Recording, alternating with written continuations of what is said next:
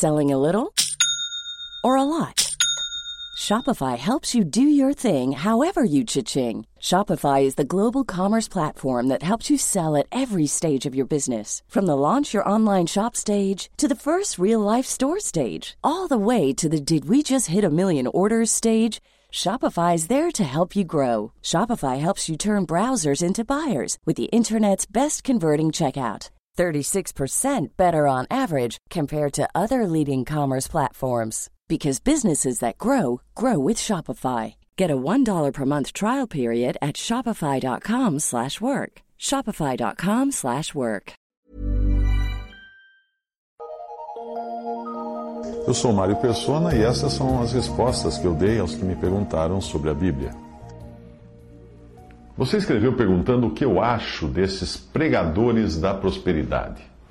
Uh, bem, você deve estar se referindo aos programas de rádio e TV de, e às igrejas que vivem cheias de gente atrás de realizar os sonhos e que viram naqueles testemunhos ali de falidos que viram que se transformaram em milionários, João, João Ninguém que viu, virou empresário, corrente disso, água santa daquilo, azeite ungido daquilo outro, dinheiro, dinheiro, dinheiro, dinheiro, dá, dá, dá, dá, oferta, oferta, oferta, oferta.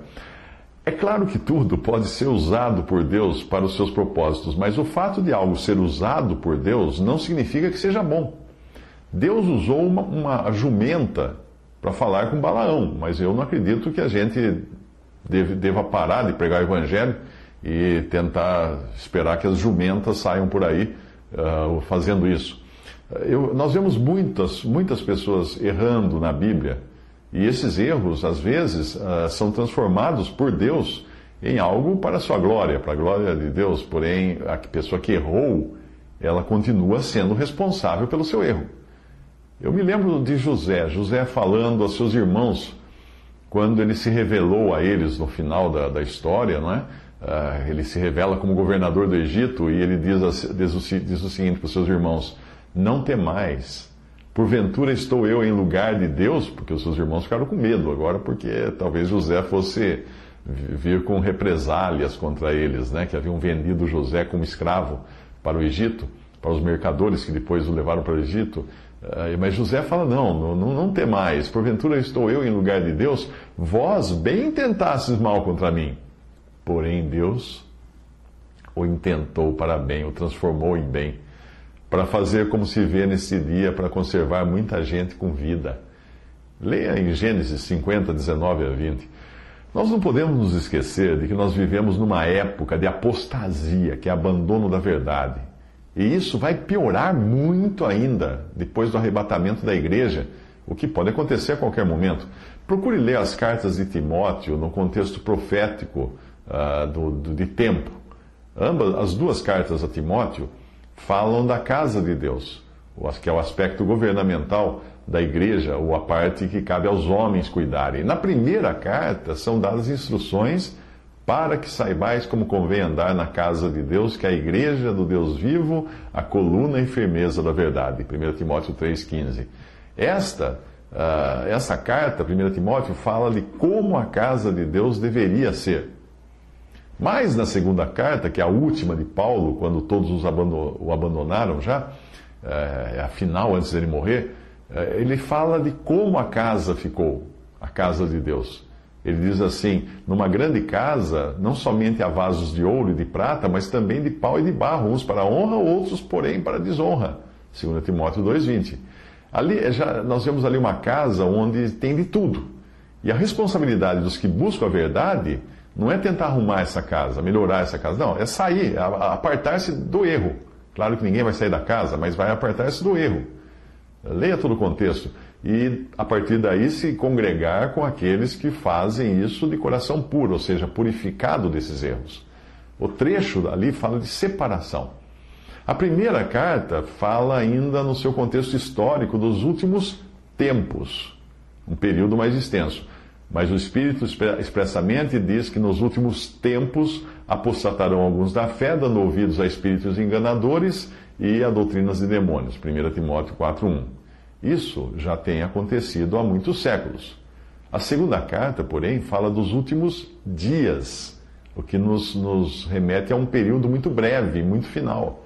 Ali diz: Sabe, porém, isso, que nos últimos dias sobrevirão tempos trabalhosos. 2 Timóteo 3,11. Na continuação é dada, dado o estado dos cristãos, e é importante entender que, que essa passagem não está falando de pagãos. É importante entender isso. Ela está falando de cristãos nominais, pessoas que se declaram cristãs, pessoas que confessam ser cristãs. Todo o contexto do capítulo 2, capítulo 3, é tudo isso.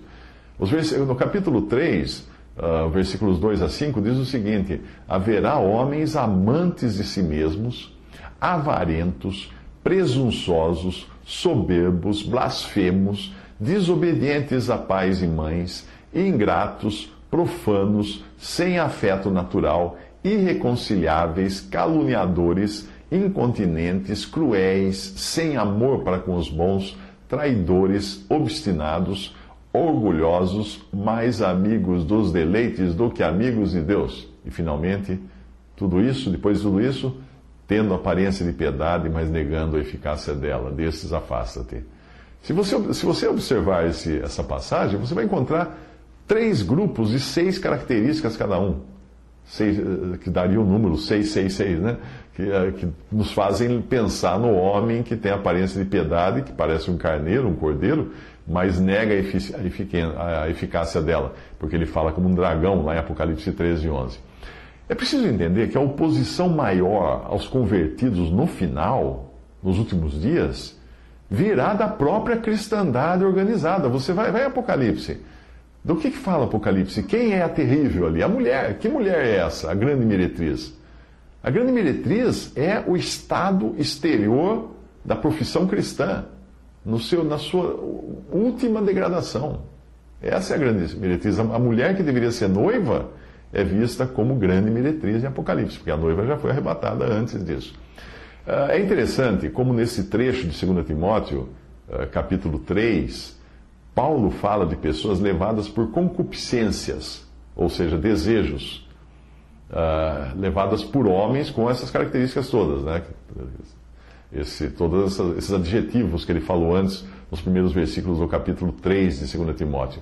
E é justamente o que nós vemos aos montes hoje nessas ditas igrejas que oferecem curas, milagres, dinheiro, romance e tudo que o ser humano mais deseja. Mas eles oferecem isso, obviamente, com segundas intenções. Note também que esta foi a última carta que Paulo escreveu e ele termina dizendo que foi abandonado por todos. Nós vivemos num tempo de abandono da verdade. E abandono da verdade é, é o que significa a palavra apostasia. E principalmente da verdade revelada a Paulo. É, é, é, significativo que a última carta de Paulo é aquela em que ele fala que ele foi abandonado. E é uma carta profética também, porque hoje nós vemos que a maioria dos cristãos hoje não dá a mínima para o que Deus revelou através de Paulo. Ele fala em outra passagem: A mim, o mínimo de todos os santos, me foi dada esta graça de anunciar entre os gentios, por meio do Evangelho, as riquezas incompreensíveis de Cristo e demonstrar a todos qual seja a dispensação do mistério que desde os séculos esteve oculto em Deus que tudo criou por meio de Jesus Cristo, para que agora, pela Igreja, a multiforme sabedoria de Deus seja conhecida dos principados e potestades nos céus isso está em Efésios 3, de 8 a 10. Basta você olhar em redor e escutar o que os pregadores hoje falam de Paulo. Paulo machista, uh, Paulo uh, era solteirão, frustrado, Paulo precisava fazer curso de teologia. Outro dia, outro dia eu escutei um pregador na internet falando que Paulo deveria ter feito um curso de teologia porque ele não era muito claro nos seus ensinos. E é justamente isso que está acontecendo hoje. Abandonaram os ensinos de Paulo, que foram dados pelo Espírito Santo, uh, por intermédio de Paulo. E aí nós vamos ver essa confusão toda que só vai piorar, só vai aumentar, e a igreja será arrebatada da terra, e então a grande cristandade, a grande casa da cristandade, será vista como aquela mulher prostituta, a grande meretriz de Apocalipse, perseguindo o remanescente judeu, que vai se converter nessa época, e os gentios também, que se converterão, que não farão parte da igreja, que já subiu para o céu, mas que estarão na terra antes que Cristo venha estabelecer o seu reino e colocar ordem aqui nesse mundo.